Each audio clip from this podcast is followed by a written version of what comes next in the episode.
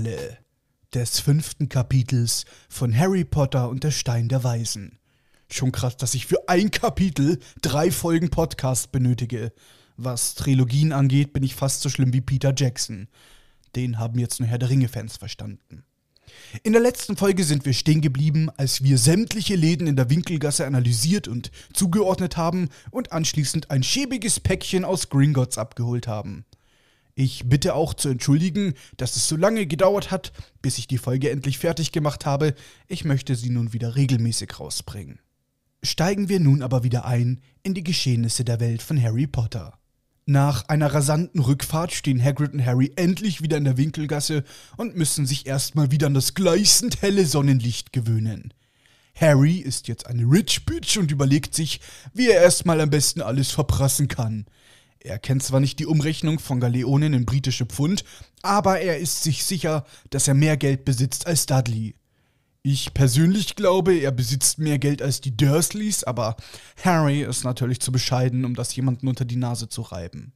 Hagrid sagt, dass es nun an der Zeit sei, dass Harry seine Uniform kauft und deutet auf einen Laden, der den Namen Madame Malkins Anzüge für alle Gelegenheiten trägt.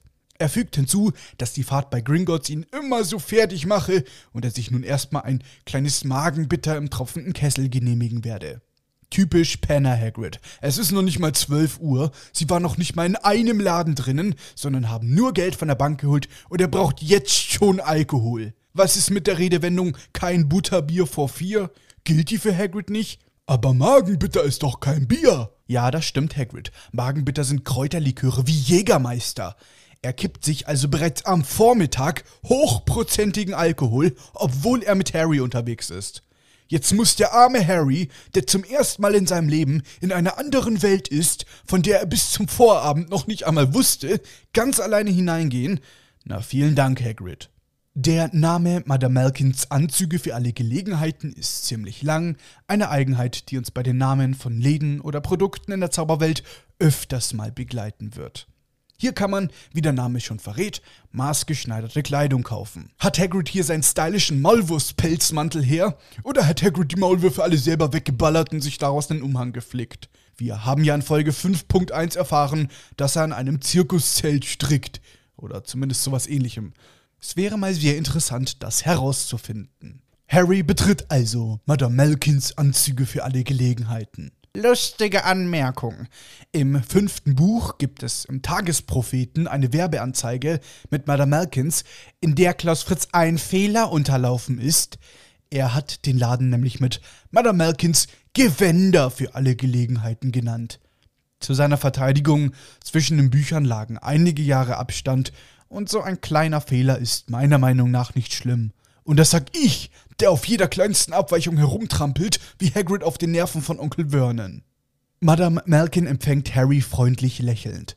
Laut Rowling trägt sie ein malvenfarbiges Gewand und ich habe mich gefragt, was das sein soll. Malven, damit kann ich per se nichts anfangen und ich bin 21. Das Buch war ursprünglich mal für Kinder gedacht. Rowling hat sich hier von einer Blume inspirieren lassen. Diese Frau scheint Botanik studiert zu haben. Malven sind kleine Zierpflanzen, die wegen ihres angenehmen Aromas gerne in der Kosmetikindustrie hergenommen werden. Es gibt über 30 Gattungen dieser Pflanze und natürlich habe ich mich in jede einzelne eingelesen, um einen spannenden Bezug zu Harry Potter zu finden.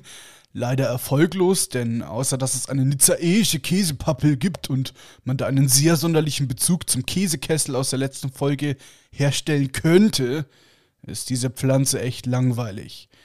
Und durch die ganzen blöden Cookies auf den Webseiten bekomme ich wieder mal Werbung für Zierpflanzen angezeigt. Danke, JK. Madame Malkin, die als stämmig bezeichnet wird, fragt lächelnd: Auch Hogwarts, mein Lieber? Nee, weißt du, Ilvermorny. Wie viele Zauberschulen gibt es denn in England? Oder denkst du, ein Elfjähriger will sich einfach nur einen schönen Anzug schneidern lassen? Fröhlich verkündet sie, dass sie die Sachen, die Harry benötigt hat, und dass außerdem gerade noch ein weiterer junger Mann ausgestattet wird. Sie scheucht Harry in den hinteren Teil des Ladens. Dort sitzt bereits ein blasser Junge, dessen langer, schwarzer Umhang gerade von einer zweiten Hexe abgesteckt wird. Auch Harry bekommt einen solch stylischen Überwurf über den Kopf gezwängt und wird dann von Madame Malkins höchstpersönlich abgesteckt. Der andere Junge grüßt Harry nett und fragt, auch Hogwarts? Nee, weißt du, Durmstrang. Warum fragt das eigentlich jeder? Ist es so üblich, dass Kinder einfach so schwarze Roben kaufen gehen? Oder warum diese doofe Frage? Harry antwortet mit einem schlichten Ja und der andere Junge beginnt munter darauf loszuerzählen. Wir erfahren, dass sein Vater im Laden nebenan Bücher kauft, während die Mutter einen Zauberstab aussucht. Etwas schwachsinnig, wie ich finde, da der Zauberstab sich den Zauberer aussucht und nicht die Mutter. Es macht übrigens Sinn, dass wir an dieser Stelle des Buches noch nicht die Eltern des Jungen kennenlernen. Ich spoiler jetzt einfach mal ganz unverschämt. Dieser Junge ist niemand anderes als Draco Malfoy höchst selbst und sein Vater Lucius lernen wir erst im nächsten Teil kennen. Da war die Rowling sehr bedacht und hat das Detail eingeplant. Ganz gelangweilt erzählt Draco, äh, äh, ich meine natürlich der uns unbekannte Junge, dass er nachher seine Eltern mitschleifen werde, weil er sich einen Rennbesen aussuchen will. Empört berichtet er, dass er nicht einsieht, warum die Erstklässler keinen eigenen Besen besitzen dürfen.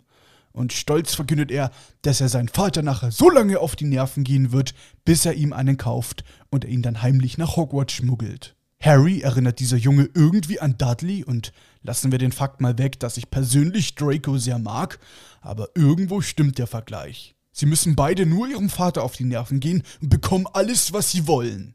Der Junge fragt Harry, ob er denn schon einen eigenen Besen besitze, woraufhin dieser niedergeschlagen mit einem einfachen Nein antwortet. Munter erzählt Draco weiter, dass es eine Schande für seine Familie wäre, wenn er nicht fürs Quidditch-Team ausgesucht wird. Harry weiß noch nicht, was Quidditch ist, wir hingegen schon, doch darauf möchte ich an dieser Stelle gar nicht eingehen. Ich finde Rowlings Detailverliebtheit mal wieder faszinierend, denn das ist nur ein Satz im Nebenzug von Draco. Etwas, worauf die wenigsten beim Lesen achten. Und doch ist er in der Geschichte schlüssig. Den Malfoys bedeutet es viel, dass Draco fürs Quidditch-Team ausgesucht wird. Und weil das nicht so klappt, kauft Lucius kurzerhand dem ganzen Team neue Rennbesen und Draco darf mitspielen. Es ist nur der Nebenzug eines Satzes und doch ist damit sehr viel Handlung verbunden. Ganz beiläufig fragt er Harry, ob er denn schon wüsste, in welches Hogwarts-Haus er kommen wird. Harry, der sich mittlerweile ziemlich dumm fühlt, erwidert verwirrt Nein. Und an dieser Stelle ist in meinem Buch ein Rechtschreibfehler unterlaufen und ich schiebe die Schuld jetzt einfach mal wieder auf Klaus Fritz. Ich lese besagten Abschnitt vor. Naja, eigentlich weiß es keiner, bevor er hinkommt, aber ich weiß, dass ich im Slytherin sein werde. Sag mal, hatte Klaus Fritz beim Übersetzen irgendwie Zeitdruck? Haben die Lektoren beim Lesen gepennt? Ich meine, das Buch wird mehrere Male Korrektur gelesen, ehe es in Druck geht. Wieso fällt das keinem auf? Sogar mir ist es aufgefallen lieber Carlsen Verlag, falls ihr zufällig meinen Podcast hört, was ich irgendwie bezweifle, dann ist das hier jetzt meine Bewerbung bei euch als Korrekturleser. Wir erfahren also, dass Draco nach Slytherin kommen wird und er fügt spöttisch hinzu, ich glaube, wenn ich nach Hufflepuff kommen würde, würde ich sofort wieder abhauen. Ey, was hast du gegen Hufflepuff? Ich muss mich an dieser Stelle für Draco entschuldigen. Nicht alle Slytherins hegen ein Groll gegen die Hufflepuffs. Im Gegenteil. Harry hat von allem, was Draco erzählt, Quidditch, Slytherin, Hufflepuff, keine Ahnung und er fühlt sich ziemlich dumm. Ja, wäre Hagrid jetzt nicht schon hackedicht, könnte er es ihm erklären, was die Dinge bedeuten, aber nein, der feine Herr muss ja saufen. Hagrid bringt Harry echt in peinliche Situationen und als wäre das nicht schon schlimm genug, taucht er auch noch vor Madame Malkins Laden auf und presst seine haarige Visage gegen das Schaufenster. Draco zeigt lachend auf ihn und spottet, schau dir mal diesen Typen dort an. Harry sieht, wie Hagrid zwei Tüten mit Eiscreme hochhält. Die hat er bestimmt bei Florian Fortescues Eissalon gekauft. Da frag ich mich, wie schnell ist Hagrid von Gringotts zum tropfenden Kessel gelaufen, hat sich ein Kräuterlikör bestellt, den reingebechert, bezahlt, ist zum Eissalon gegangen, wahrscheinlich war da noch eine ewige Schlange, weil an dem Tag viele in der Winkelgasse shoppen gehen, hat zwei Tüten Eis gekauft und ist zurück zum Laden. Und das alles in der Zeit, in der Harry in den hinteren Teil des Ladens gegangen ist und sich zwei Sätze mit Draco unterhalten hat. Kontinuität, Rowling. Kontinuität. Harry ist froh, den bärtigen Riesen zu sehen, denn jetzt kann er mit Wissen prahlen, das der andere Junge nicht besitzt.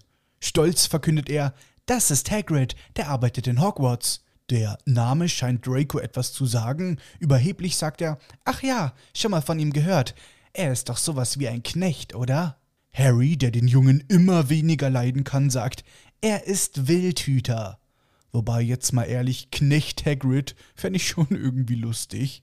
Draco, der über Hagrid genau das gleiche denkt wie ich, sagt, ja, mir ist schon zu Ohren gekommen, dass es auf dem Schulgelände einen Wilderer gibt, der in einer Hütte lebt, sich besäuft und bei dem Versuch zu zaubern sein halbes Bett abfackelt. Harry erwidert kühl, dass er Hagrid für sehr brillant halte. Draco ruft spöttisch, Tatsächlich? Warum bist du mit ihm unterwegs und nicht mit deinen Eltern? Harry, der absolut keinen Bock mehr auf die Konversation mit ihm hat, erklärt ihm mit knappen Worten, dass sie tot sind. Der Junge bringt ein unecht klingendes Oh, das tut mir leid ein, bevor er hinzufügt, aber sie gehörten doch zu uns, oder? Für uns, die wir bereits tief eingetaucht sind in die Geschichte von Harry Potter, wissen, dass er mit dieser spitzfindigen Bemerkung fragen will, ob seine Eltern durch und durch reinblütige Zauberer sind. Harry scheint zu ahnen, worauf Draco hinaus will. Er sagt, sie konnten zaubern, falls es das ist, was du meinst. Was Harry zu diesem Zeitpunkt noch gar nicht weiß, ist, dass seine Mutter muggelstämmig war. Wir erfahren von Dracos rassistischen Zügen, denn er sagt in überheblichem Tonfall, dass er nichts davon halte, die anderen aufzunehmen, da sie einfach nicht zur Zauberwelt gehören. Einige von ihnen wissen ja nicht mal, dass es Hogwarts gibt, bis sie ihren Brief in der Hand halten. Oder in Harrys Fall ein fetter Riese die Haustür einballert und davon erzählt. Draco fährt fort und meint, dass es besser sei, wenn die alten Zaubererfamilien unter sich bleiben würden. Dann fragt er nach Harrys Nachnamen. Doch ehe dieser dazu kommt, die Frage zu beantworten, verkündet Madame Malkin, dass Harry nun fertig sei und gehen dürfe. Und wieder habe ich eine Frage. Draco war vor ihm da und trotzdem ist Harry zuerst fertig? Wie langsam ist denn bitte die andere Mitarbeiterin? Ist das irgendeine so Praktikantin, die gerade sieben Jahre Studium in Hogwarts abgeschlossen hat, nur um bei Madame Malkins zu arbeiten? Außerdem würde eine Familie wie die Malfoys, die immer Wert auf das Beste vom Besten legen, ihren Sohn von einer Praktikantin einkleiden lassen? Nein, der gute Lucius würde einen Aufstand machen, bis Madame Malkin ihm seine Gewänder herstellt. Doch Draco scheint das nicht zu stören. Mit schleppender Stimme sagt er: Gut, ich nehme an, wir sehen uns dann in Hogwarts. Draußen leckt Harry das Eis, das Sugar Daddy Hagrid ihm spendiert hat. Es handelt sich um die Geschmacksrichtungen Schokolade und Himbeer mit Nussstückchen, falls es irgendjemanden auf dieser Welt interessiert. Die beiden schlendern in einen Laden, um Pergament und Federkiel zu kaufen. Will Rowling mich eigentlich jetzt komplett verarschen? Wir haben in der letzten Folge doch festgestellt, dass es einen Laden für Pergamentrollen gibt, das Scribulus Schreibwarengeschäft, und einen Laden für Federkiele, nämlich Amanuensis Quills. Kann man jetzt doch beides in einem Laden kaufen? Wozu gibt's dann überhaupt einen zweiten Laden? Harrys schlechte Laune verbessert sich, als er eine Flasche Tinte ersteigert, die beim Schreiben die Farbe ändert. Ich stelle mir bei dieser Tinte vor, dass es sich je nach Gefühl verändert. Wenn man traurig ist, schreibt sie in blau, wenn man wütend ist, schreibt sie in rot und so weiter. Irgendwie fände ich sowas schon cool. Beim Hinausgehen fragt Harry, was denn Quidditch sei. Das hat der mysteriöse Junge aus Madame Malkins Laden, dessen Namen wir ganz und gar nicht kennen, weil ihn irgendein schlechter Podcaster gespoilert hat, ja erwähnt. Hagrid murmelt, Ach, ich vergesse ja, dass du so gut wie nichts über unsere Welt weißt. Dabei kennst du noch nicht mal Quidditch. Harry schnaubt verächtlich ein, mach's nicht noch schlimmer und beginnt dann von dem Jungen in dem Laden zu erzählen. Harry wiederholt, was Draco, äh, ich meine natürlich der uns unbekannte Junge, über Muggelfamilien vom Stapel gelassen hat. Doch Hagrid sagt, Du kommst aus keiner Muggelfamilie. Wenn er doch nur wüsste, wer du bist. Harry hat keinen Bock auf ein weiteres Gespräch über seinen vermeintlichen Fame zu führen und bohrt erneut nach. Also, was ist Quidditch? Hagrid erklärt, dass dies der Zauberersport sei und dass alle darauf abfahren würden. Es sei wie Fußball in der Muggelwelt, nur dass man mit vier Bällen spielt und dabei auf Besen fliegt. Und mal wieder frage ich mich, Hagrid, der noch nicht mal weiß, wie man mit Muggelgeld umgeht, der keine Ahnung hat, was eine Parkuhr ist, dieser Hagrid kennt auf einmal eine Muggelsportart. Ich bin beeindruckt. Harry möchte zudem wissen, was Slytherin und Hufflepuff sind, und Hagrid erklärt, dass dies zwei der vier Schulhäuser von Hogwarts sind. In der Folge, in der wir uns mit der Smeltings-Uniform beschäftigt haben, haben wir herausgefunden, dass viele Elite-Unis in Großbritannien Häuser haben, in die die Schüler einsortiert werden. Natürlich brauchen wir uns alle nicht darüber zu streiten, dass Slytherin das beste Hogwarts-Haus ist. Hagrid erklärt, dass alle sagen, in Hufflepuff seien nur Flaschen. Das ist natürlich völliger Unsinn, denn zum Beispiel Cedric, Tonks oder auch Newt Scamander waren in Hufflepuff. Außerdem, wie dumm müssten die Leute in Hufflepuff dann sein, wenn Hagrid, der laufende Intelligenzdementor, der jegliche Schlauheit aus seiner Umgebung saugt und sie mit seiner Dummheit füllt, wenn dieser Hagrid nach Gryffindor kommt? Niedergeschlagen sagt Harry, dass er glaubt, nach Hufflepuff zu kommen, woraufhin Hagrid ein Besser als Slytherin vom Stapel lässt. Das hat er jetzt nicht gesagt. Das hat er jetzt nicht gesagt. Leute, holt euch Popcorn und Butterbier. Der Krieg beginnt. Hagrid, die fette Schnapsdrossel, erklärt, dass alle bösen Hexen und Zauberer in Slytherin waren, so wie du weißt schon wer. Na, wenigstens hat du weißt schon wer mehr in seinem Leben erreicht, als ein besoffener Wildhüter zu werden. Liebe Kinder, bitte glaubt Hagrid kein Wort, er ist im Suff und weiß nicht, was er sagt. Harry ist ganz entsetzt und fragt, du weißt schon, wer ging nach Hogwarts? Nee, weißt du, Bobator, da hat er zusammen mit den anderen immer blaue Seidenröcke getragen und mit dem Hintern gewackelt. Hagrid erklärt, dass dies sehr lange her sei. Ja, genau wie das letzte Mal duschen bei Hagrid. Die beiden betreten einen Laden namens Flourish and Blots und der geneigte Potterhead weiß, dass es sich dabei um die Buchhandlung der Winkelgasse handelt.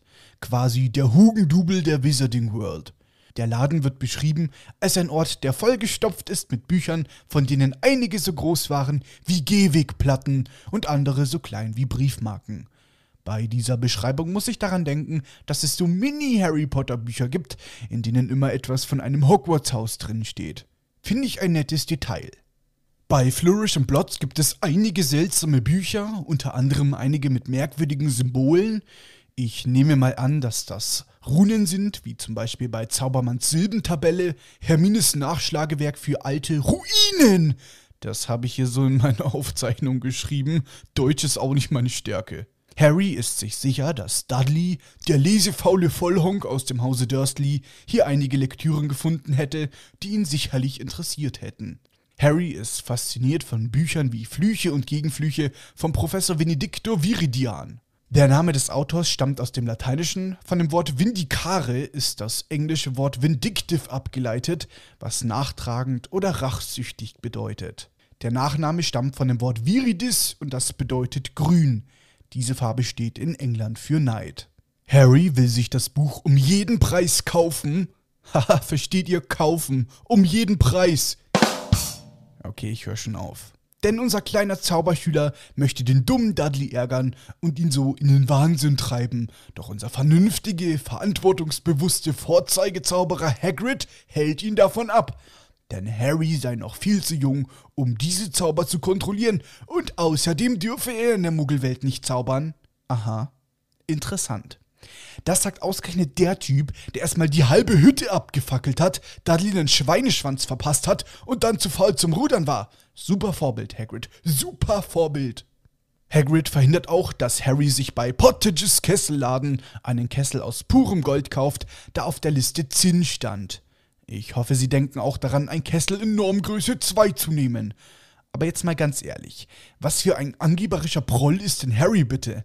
Nein, er will nicht mit einem Kessel aus Zinn in eine Zauberschule, er will ein Kessel aus purem Gold. Und im Hogwarts Express sitzt er dann eh in der ersten Klasse und er hat sogar Hagrid als persönlichen Shopping Assistant. Wie wir im Laufe der nächsten Bookcast-Teile feststellen werden, gibt Harry öfters mal mit seinen Reichtümern an, da ist er fast so schlimm wie Dumbledore mit seinem ollen Goldkelch. Harry kauft sich zudem eine kleine Waage, um Zaubertrankzutaten abzuwiegen und ein zusammenschiebbares Messingteleskop.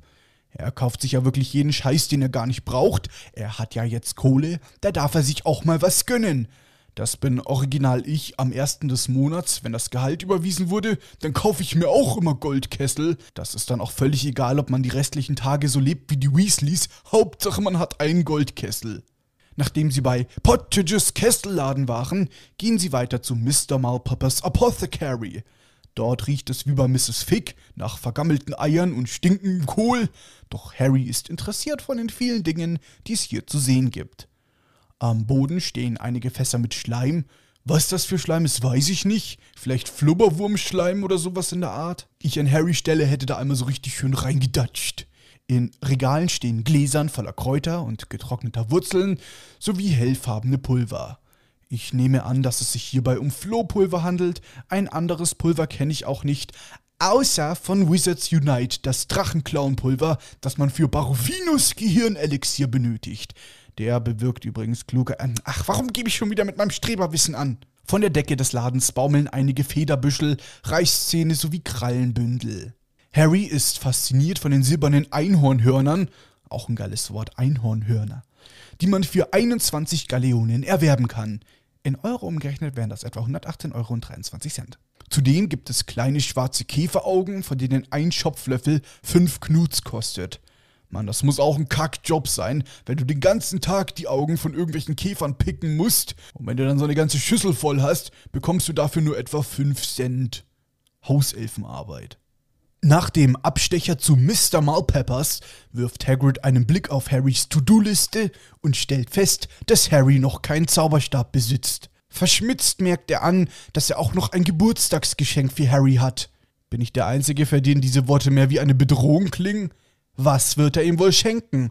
Eine zweite von seinem strammen Hintern platt gepresste Torte? Ein Bierkrug für Kinder, damit Harry schon in jungen Jahren die Freuden einer Alkoholsucht erkunden kann? Oder ist es das kanariengelbe Zirkuszelt, das Hagrid in der U-Bahn gestrickt hat? Wir werden es gleich erfahren. Harry wird ganz rot und sagt verlegen, dass Hagrid ihm nicht schenken müsse. Wahrscheinlich befürchtet er auch nur das Schlimmste, doch Hagrid besteht darauf, Harry ein Tier zu kaufen.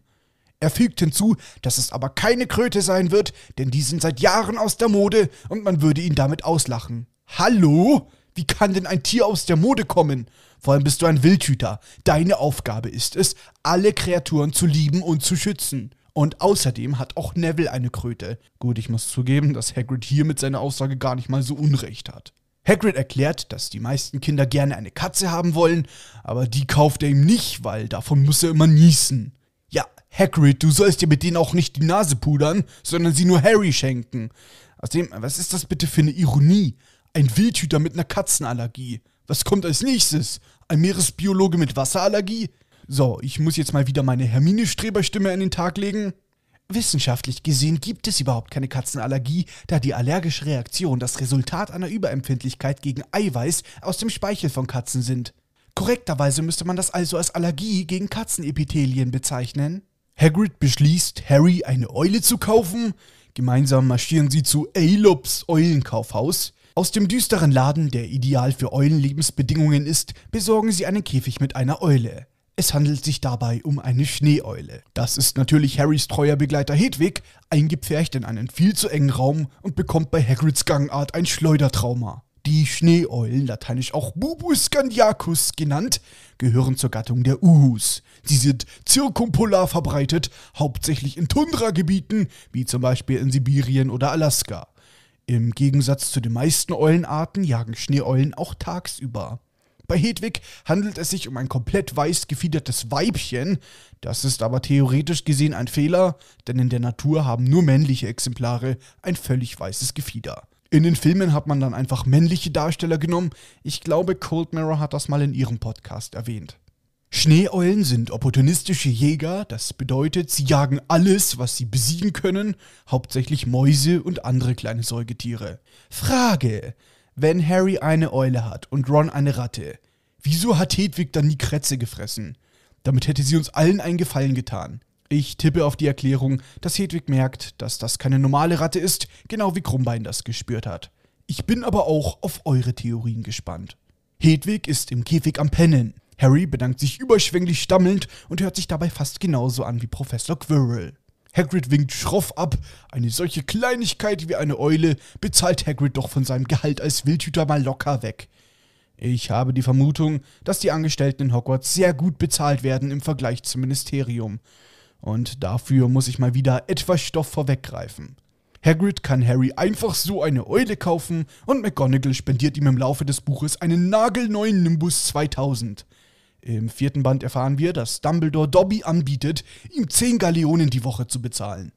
Zum Vergleich, am Anfang vom Buch Fantastische Tierwesen und wo sie zu finden sind, steht, dass Newt Scamander in seiner Zeit als Angestellter im Zaubereiministerium pro Woche zwei Sickel bekommen hat, was einer der Gründe war, warum er das Buch Fantastische Tierwesen geschrieben hat.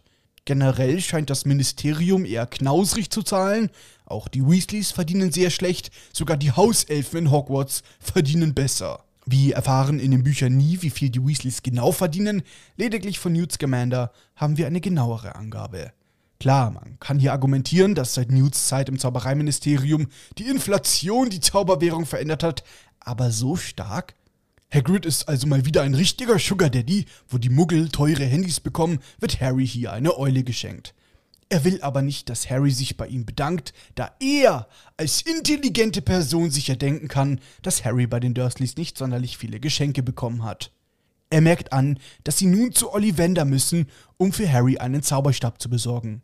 Auf den freut sich Harry schon am meisten, schließlich ist das der wichtigste Gegenstand, den man zum Zaubern benötigt. Der Zauberstabladen entpuppt sich als klein und schäbig, über der Tür hängt ein Schild, auf dem in abblätternden goldenen Lettern zu lesen steht Ollivander, gute Zauberstäbe seit 382 vor Christus. Na, das nenne ich mal Familientradition.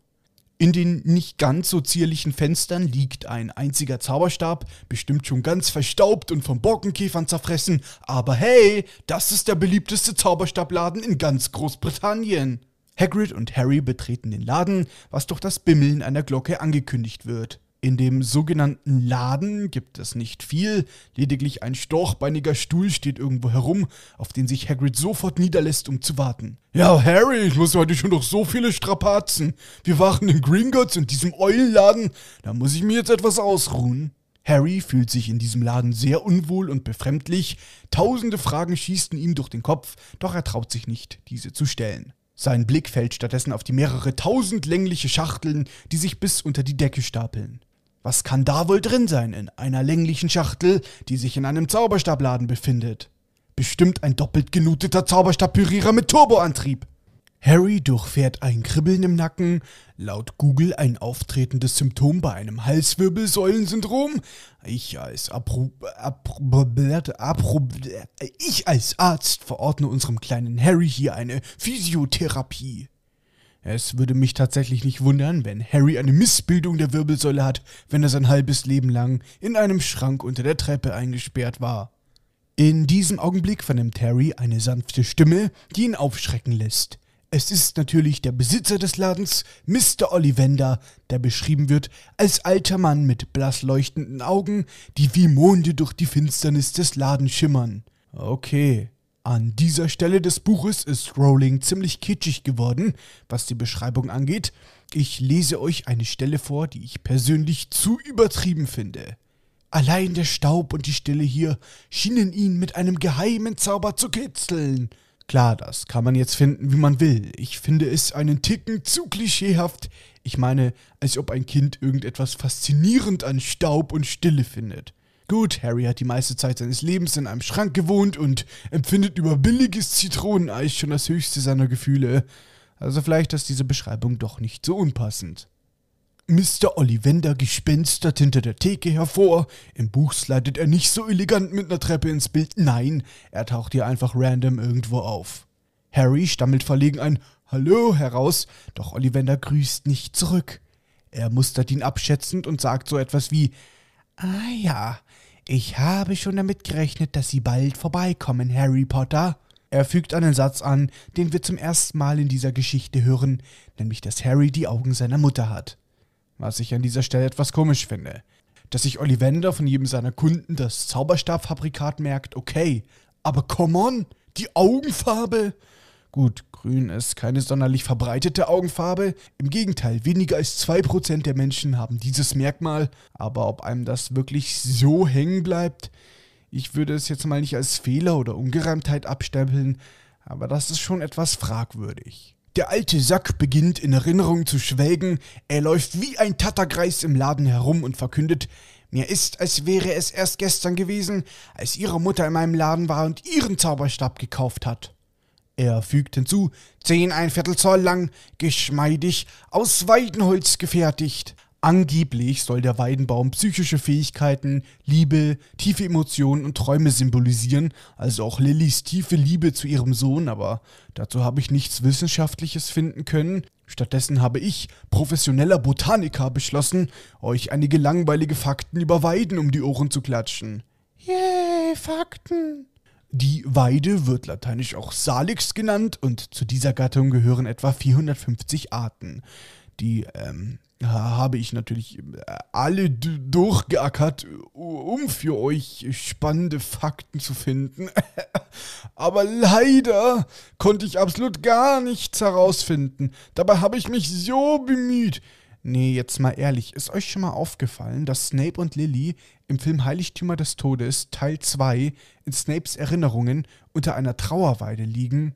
Glaube ich zumindest. Ich bin kein Botaniker, auch wenn ich immer so tue, aber es sah zumindest so aus. Trivialfakt, mit dem ihr euren Freunden auf die Nerven gehen könnt. In der Borke der Weide findet sich unter anderem Salicin, aus dem Acetylsalicylsäure hergestellt wird, besser bekannt unter dem Namen Aspirin. Wenn die Oma also wieder mal Kopfschmerzen hat und nicht den pharmazeutischen Rott schlucken will, könnt ihr einreden, dass es sich in Wahrheit um ein pflanzliches Präparat handelt. Und bevor ich jetzt einen Shitstorm von allen Chemikern bekomme, weil Acetylsalicylsäure eigentlich nur der Trivialname zu 2-Acetoxybenzoesäure ist, machen wir jetzt weiter. Mr. Ollivander geht einen Schritt auf Harry zu und starrt ihn ohne zu blinzeln an. Er erklärt, dass der Zauberstab seines Vaters 11 Zoll lang war, elastisch und aus Mahagoniholz war. Und jetzt kommt ein Detail, das meiner Meinung nach sehr gelungen ist von Rowling. Ollivander erklärt nämlich, dass James Zauberstab sehr gut geeignet war für Verwandlungen. Das ist eine sehr dezente Anspielung auf die Tatsache, dass James ein Animagus war. Wir erfahren in einem Nebensatz, dass sich der Zauberstab immer den Zauberer aussucht. Ein Satz, der fast genauso berühmt ist wie Du hast die Augen deiner Mutter, Harry oder Du bist ein Harry-Zauberer. Oh Gott, es wird nicht besser. Ollivander berührt die Blitznarbe von Harry und erklärt, dass er selbst den Zauberstab verkauft hat, der das angerichtet hat. Wir erfahren, dass Voldemorts Zauberstab 13,5 Zoll lang ist und aus Eibenholz besteht. Die Eibe, auch Taxus baccata genannt, hat eine sehr starke Symbolik. Vor allem in England und Irland steht auf Friedhöfen eine alte Eibe. Die darf auch nicht angetastet werden, denn man glaubt, dass aus jedem Toten eine Eibenwurzel herauswächst. Auch in Deutschland kann man gelegentlich besonders alte Exemplare beobachten. Eiben wurden früher häufig mit dem Tod in Verbindung gebracht, daher auch der Beiname Totenbaum, was wahrscheinlich auf die Giftigkeit der Eibe zurückzuführen ist. Die Nadeln und Samen von Eiben enthalten ein Gift namens Taxin, das je nach Art der Eibe stärker oder schwächer ist. Die roten Früchte der Eibe sind ungiftig, aber die darin enthaltenen Samen sollten nicht zerkaut werden, da diese hochgradig giftig sind. An warmen Tagen sondert die Eibe ein gasförmiges Gift ab, das zu Halluzinationen führen kann. Es kam öfters vor, dass Leute sich unter Eiben schlafen gelegt haben oder sich einfach nur ausgeruht haben und dann halluziniert haben. Bei den Kelten galt die Eibe als heiliger Baum, da sie eine Verbindung zur Ewigkeit darstellten. Aus ihrem Holz wurden Zauberstäbe und Wünschelruten gemacht und sie diente zudem als Schutz vor bösen Geistern. Die Griechen sahen in der Eibe das Tor zur Unterwelt, wo wir wieder beim Thema Tod wären, und es gibt auch die Überlegung, dass der Yggdrasilbaum, der nordische Lebensbaum, eine Eibe darstellt und nicht wie bisher angenommen eine Esche. Denn Yggdrasil wird als wintergrüne Nadelesche beschrieben, obwohl die Esche, im Gegensatz zur Eibe, nicht immer grün ist. Ach, bei mir lernt ihr wirklich das abgefuckte Zeug, das kein Schwein braucht. Rowling hat für Voldemorts Zauberstab die Eibe genommen, eben wegen der Verbindung zum Tod, was ich persönlich für eine nette kleine Anspielung halte. Und mit dem ganzen Hintergrund hat man gleich schon eine ganz andere Sicht auf die Dinge. Ollivander erklärt, dass Voldemorts Zauberstab sehr mächtig war und sich in den falschen Händen befunden hat. Er merkt an, wenn ich gewusst hätte, was dieser Zauberstab draußen in der Welt anstellen würde. Wir erfahren aber nicht, was Ollivander dann getan hätte, denn er schüttelt sich und blickt hinüber zu Hagrid. Der Ladenbesitzer wechselt nun schneller das Thema, als Hagrid ein Magenbitter im tropfenden Kessel kippt. Er begrüßt Hagrid, als wären sie alte Kindergartenfreunde, mit den Worten Rubius, Rubius Hagrid. Im folgenden Gesprächsfetzen erfahren wir, dass Hagrids Zauberstab aus Eiche besteht und 16 Zoll lang ist. Das sind über 40 Zentimeter. Und es scheint so eine Eigenheit von Ollivander zu sein, den Leuten immer beweisen zu müssen, dass er sich die Zauberstäbe seiner Kunden besonders gut merken kann. Er behauptet auch öfters mal, dass er sich an jeden Zauberstab erinnert, den er je verkauft hat. Das ist auf jeden Fall eine Leistung, vor allem wenn man sein Alter bedenkt. Angenommen, Ollivander ist um 1919 geboren, wenn wir davon ausgehen, dass er selbst in Hogwarts war und dann mit 17 im Laden seines Vaters angefangen hat zu arbeiten, dann arbeitet er in diesem Laden seit 55 Jahren. Pro Hogwarts-Jahrgang gibt es über 100 Schüler, dann wären wir mittlerweile bei über 5500 Zauberstäbe, die Ollivander korrekt zuordnen könnte. Krasse Leistung, vor allem wenn man bedenkt, dass ich nur etwa 5 auswendig kenne. Hagrids Zauberstab besteht aus Eichenholz. Über Eiche habe ich auch sehr viel Mythologiezeugs gefunden, aber nichts, womit ich hätte einen Bezug zu Hagrid herstellen können. Die Eiche kommt überall auf der ganzen Welt vor, außer Australien, da wachsen sie nicht. Ich habe dennoch eine Möglichkeit, einen Bezug zu Hagrid herzustellen, aber dafür muss man etwas um die Ecke denken. Die englische Eiche, im lateinischen Quercus robur genannt, ist die am häufigsten vorkommende Baumart in Großbritannien. Und da Hagrid der Wildhüter ist und sich auch um den verbotenen Wald kümmert, kann man hier eventuell einen Bezug herstellen. Ich gebe zu, das ist etwas dünn, aber ich schließlich werde ich nicht dafür bezahlt, Bäume zu analysieren. Ich werde generell für diesen Podcast nicht bezahlt. Stattdessen werde ich in einem Kerkerloch gefangen gehalten und von Professor McGonagall dazu gezwungen, diesen Podcast zu machen. So, Fabian, das reicht dann auch wieder. Mach dich wieder an deinen Podcast. Wir unterhalten uns dann später darüber. Ich mache ja schon weiter. Hagrid ist ganz stolz darauf, dass sich Ollivander noch an seinen Zauberstab erinnern kann und fügt hinzu, ja, Sir, das war er. Ollivander erklärt, dass Hagrids Stab ein recht guter Stab gewesen sei, aber er vermutlich bei Hagrids Schulausschluss zerbrochen wurde. Hier sind gleich mehrere kleinere Details, die einen Sinn geben, wenn man mal darüber nachdenkt. Das erste, was ich mich gefragt habe, war, woher Ollivander wusste, dass Hagrid von Hogwarts geflogen ist. Um das zu erklären, muss ich etwas weiter ausholen. Achtung, Spoilerwarnung. Hagrid wurde ja aus Hogwarts rausgeworfen, weil man ihn beschuldigt hat, das Monster aus der Kammer des Schreckens befreit zu haben. Diese Angriffe standen sicherlich im Tagespropheten, vor allem nachdem eine Schülerin ums Leben gekommen ist. Als sie Hagrid, den mutmaßlichen Verantwortlichen der Angriffe, dann rausgeworfen haben, stand dies sicherlich auf der Titelseite, weswegen Ollivander das auch wusste. Wir haben ja vorhin herausgefunden, dass Ollivander seit circa 55 Jahren in diesem Laden arbeitet, also passt das zeitlich sehr gut. Da hat J.K. Rowling mal wieder sehr gute Arbeit geleistet. Hagrid bestätigt Ollivanders Vermutung, dass sein Zauberstab zerbrochen wurde. Ganz stolz fügt er hinzu, dass er die Bruchstücke immer noch besitzt, worauf Ollivander scharf nachbohrt. Aber Sie benutzen sie nicht, oder? Rasch erklärt Hagrid, dass er dies niemals machen würde, und während er das sagt, umklammert er seinen kleinen rosa Regenschirm. Naja, ganz so klein ist er ja wohl nicht. Zwei Anmerkungen habe ich hier einzuwerfen. Erstens glaube ich, dass Ollivander nicht grundlos nachgefragt hat, ob Hagrid die Reste noch zum Zaubern hernehme. Schließlich erfahren wir ja im zweiten Teil, auch dank Ron, warum man lieber nicht mit einem zerbrochenen Zauberstab zaubern sollte. Und zweitens, warum fällt es keinem auf, dass Hagrid seinen Zauberstab hat? Ich meine, der Typ spaziert den ganzen Tag mit einem fucking rosa Regenschirm herum. Irgendwer muss doch auf die Idee kommen, dass da vielleicht ein Zauberstab drin sein könnte. Gut, gehen wir einfach mal davon aus, dass keiner da so genau hinschaut. Ich gebe zu, einen bärtigen, zweieinhalb Meter großen Riesen mit einem rosa Regenschirm kann man ja mal übersehen. Ollivander mustert Hagrid kritisch und wendet sich dann Harry zu. Er kramt aus seinen Opertaschen ein langes Maßband hervor und fragt Harry dann, welches seine Zauberstabhand sei. Etwas verwirrt sagt Harry, dass er Rechtshänder ist. Ollivander fordert ihn auf, seinen Arm auszustrecken. Was nun folgt, ist eine ziemlich detailreiche Musterung von Harry.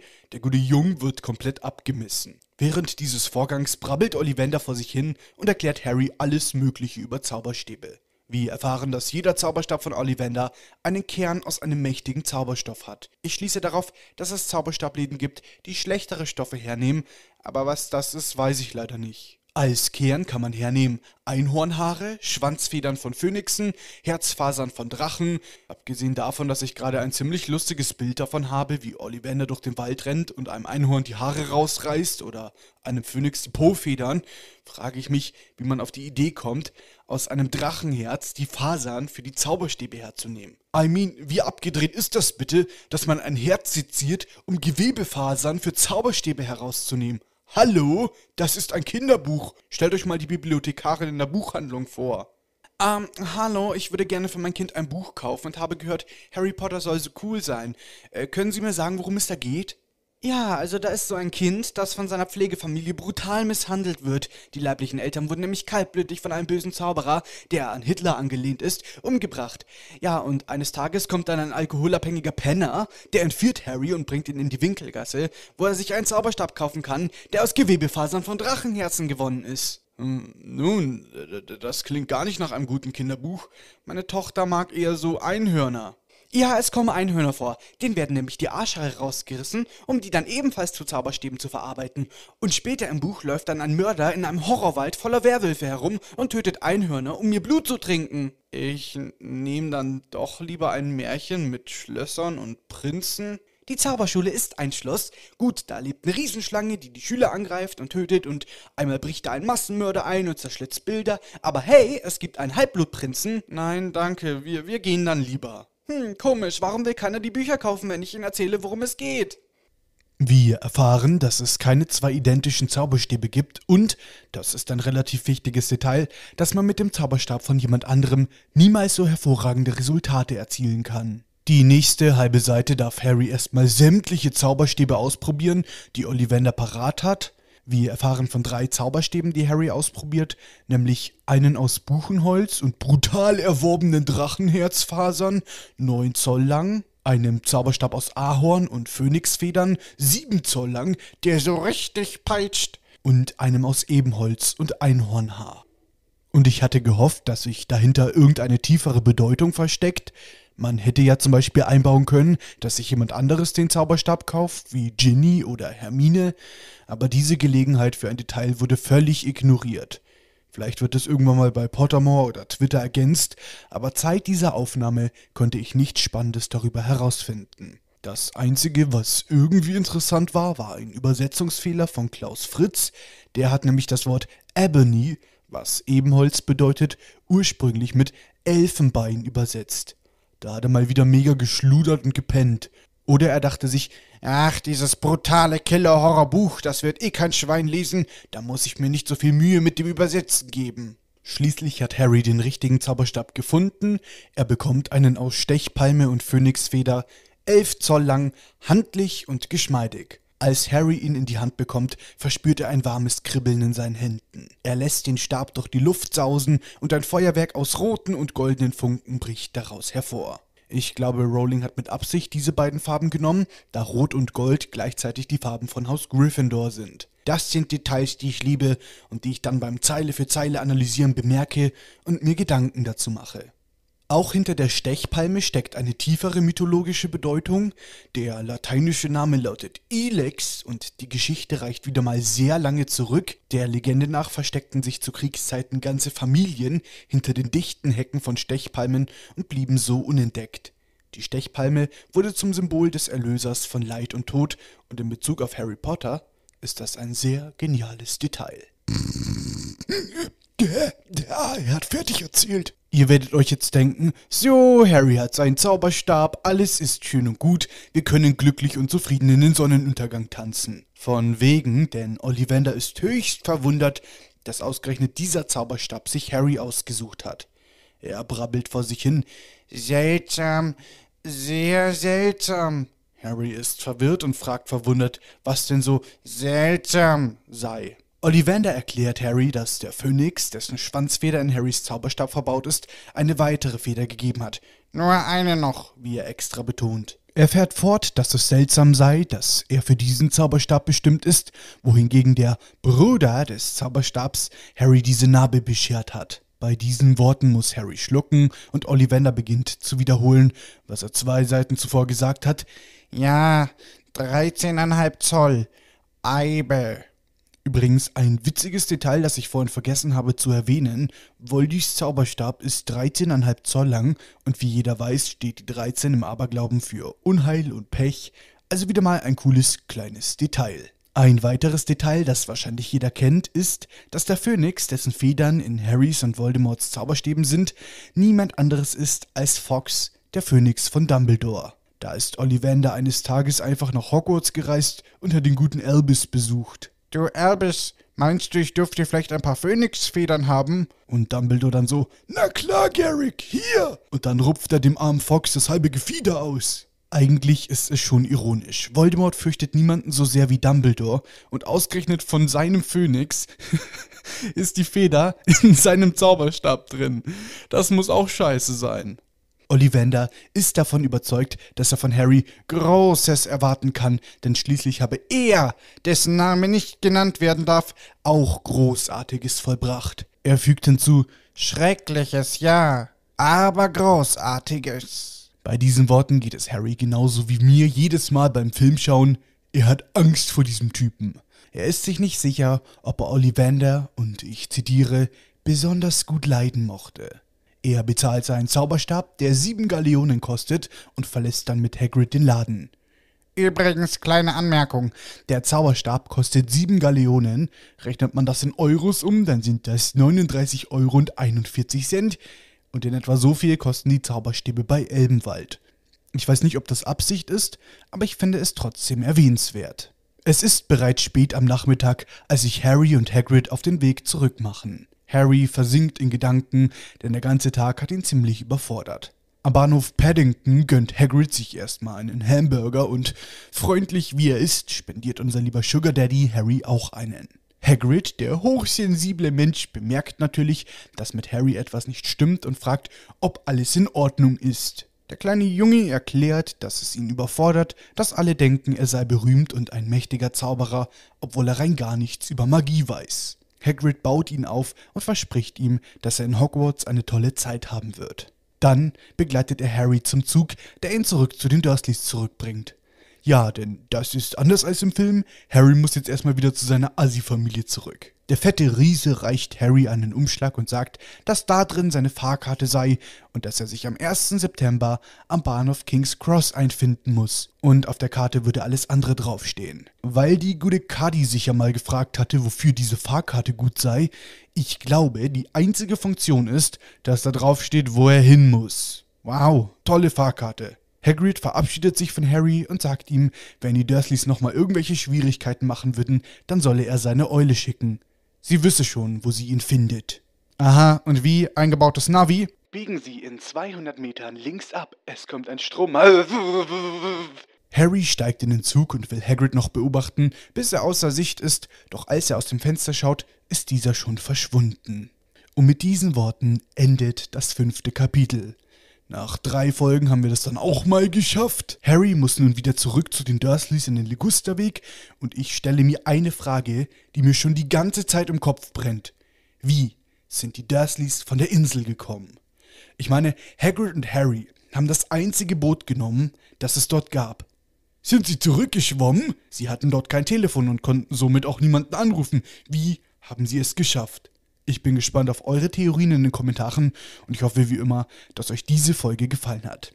Und ich entschuldige mich nochmal dafür, dass es so lange gedauert hat, bis diese Folge endlich erschienen ist. Ich bin in der Zwischenzeit umgezogen, habe ein neues Mikrofon bekommen, ja, und äh, hatte einfach sehr viel privaten Stress. Trotzdem möchte ich dieses Format jetzt wieder regelmäßig machen, ja, und hoffe, dass ihr mich dabei begleiten werdet. Ich muss auch dazu sagen, Folge 5.3 ist mit Abstand die schlimmste Folge, die ich bis jetzt geschrieben habe. Das war für mich ein Albtraum, diese Folge zu schreiben und zu vertonen. Also das war wirklich Horror pur. Und ich hoffe, das wird in Zukunft besser laufen. Trotzdem erstmal vielen Dank fürs Anhören und wir sehen uns dann alle das nächste Mal. Hier wieder beim Harry Potter Bookcast. Outtakes! Hat Hagrid hier seinen stylischen Maulwurfspencil... Pencil... Geiles Wort. Pencil. Hallo, Herr Langenscheid, ich möchte bitte das Jugendwort des Jahres 2021 festlegen. Pencil. Und doch ist er in der Geschichte Geschichte geschlossen hat. Nur um dann. Hey, da war die. da war die Stimme gerade weg. Der Laden wird beschrieben als ein Ort, der vollgestopft ist mit. Harry ist fasziniert von Büchern wie Flüche und Gegenflüche von Professor Benedictor Viridi. Viridi ich meine, dass sich Ollivander von jedem seiner Kunden das Zauberstabfabrikat zu einem Laden seines Vaters angefangen hat zu arbeiten. Arbeiten, arbeiten, hatte, arbeite, hatte.